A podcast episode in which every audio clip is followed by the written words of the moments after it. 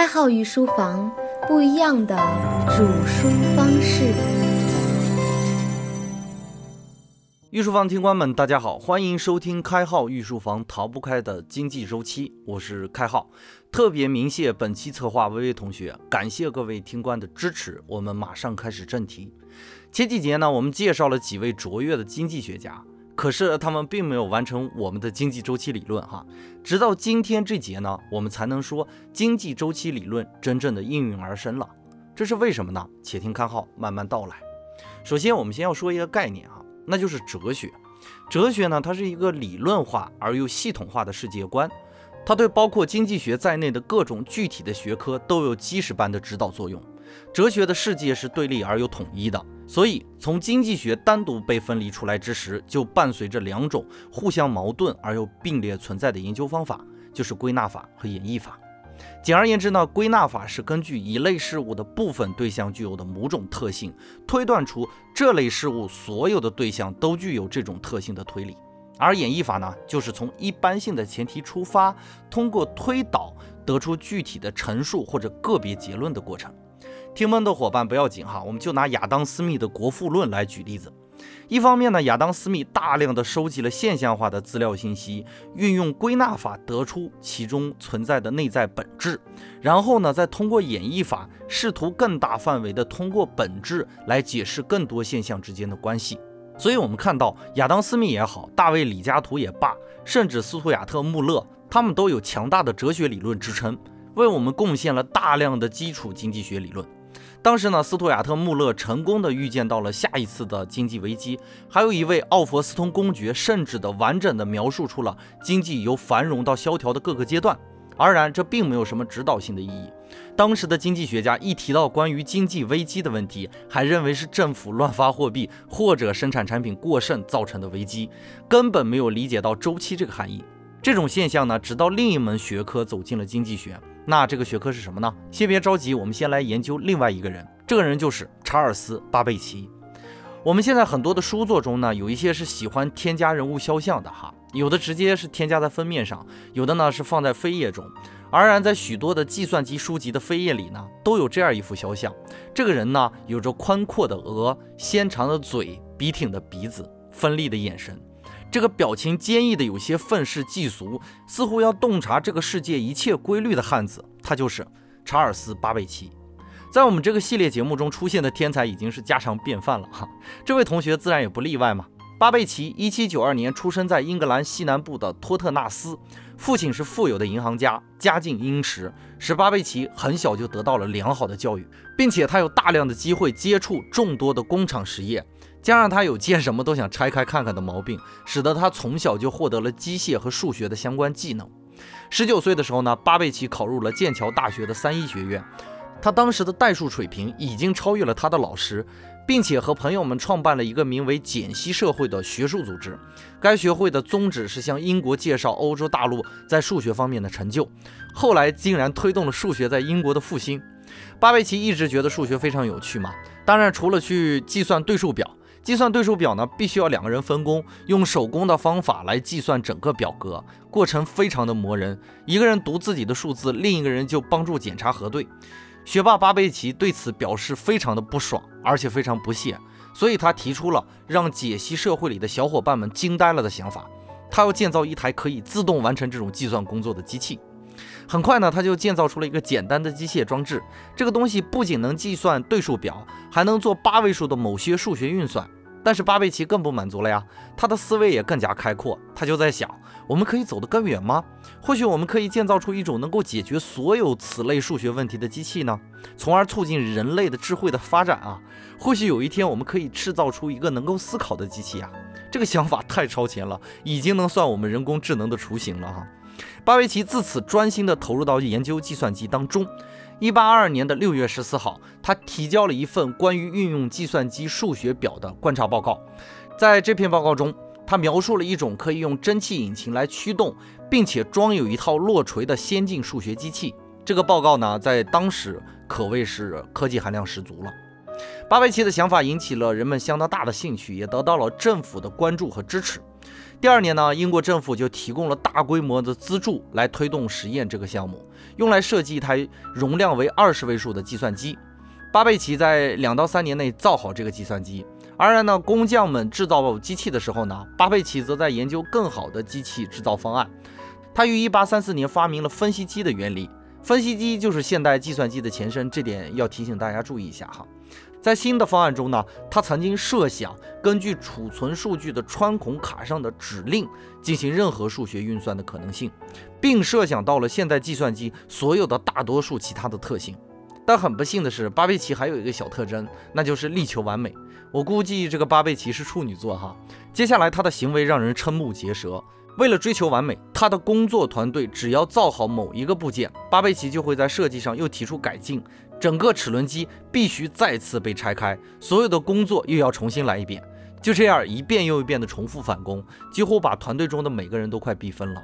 就这样折腾了十年之后。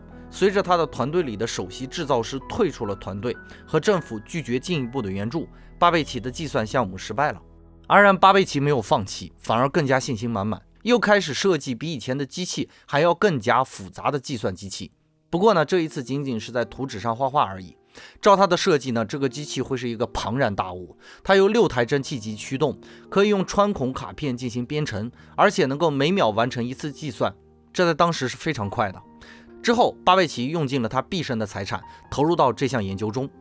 巴贝奇，我们先按下不说哈，因为他对经济周期的贡献还缺一个条件，我们还需要知道另外一个人。这个人叫做克莱门特·朱格拉。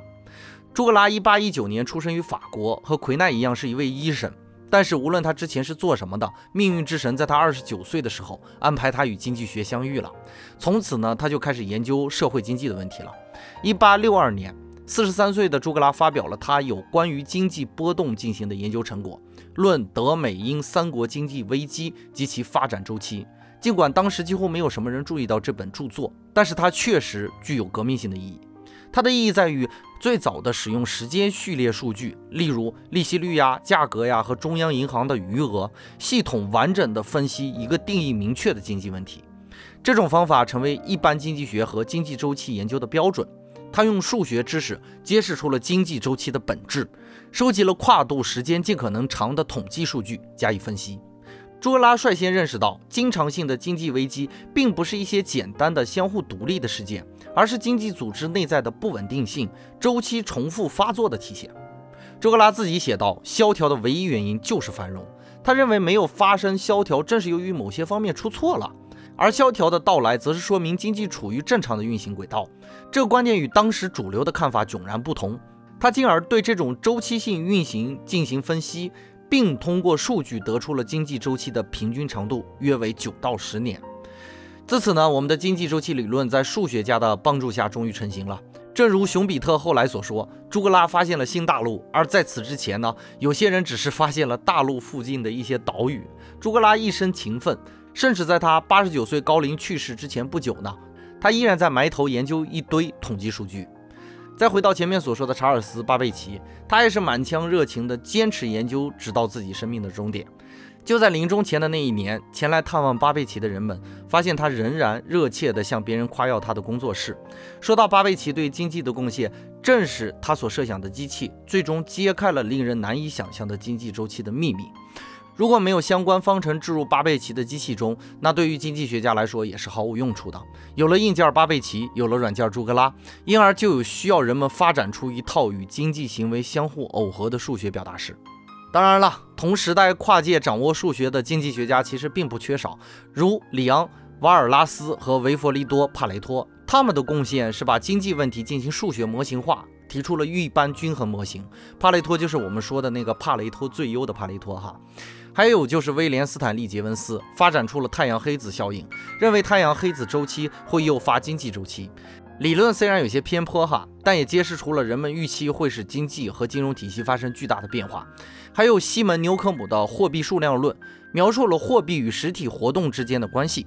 此外呢，西门·纽科姆还是著名的天文学家，现代天文学的奠基人之一。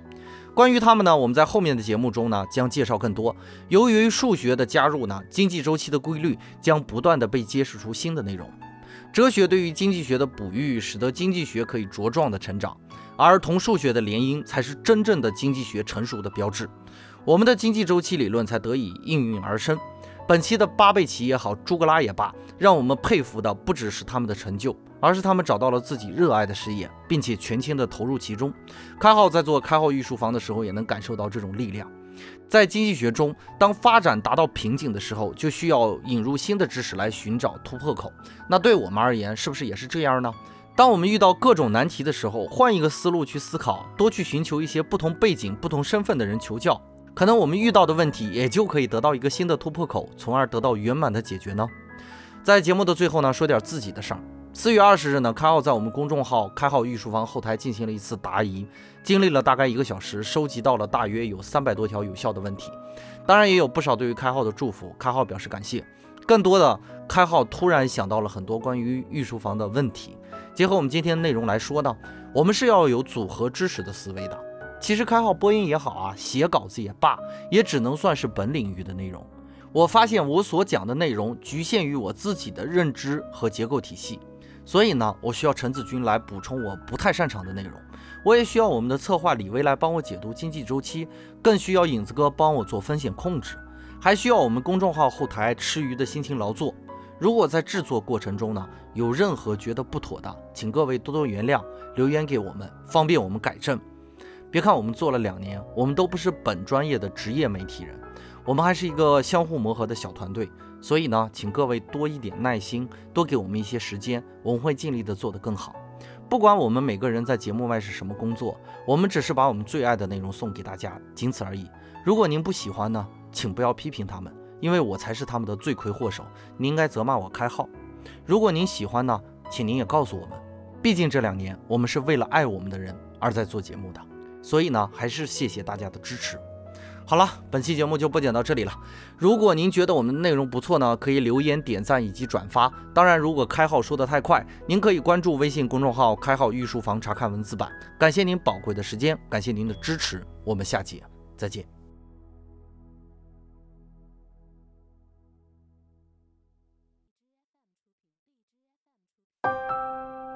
开号御书房。不一样的煮书方式。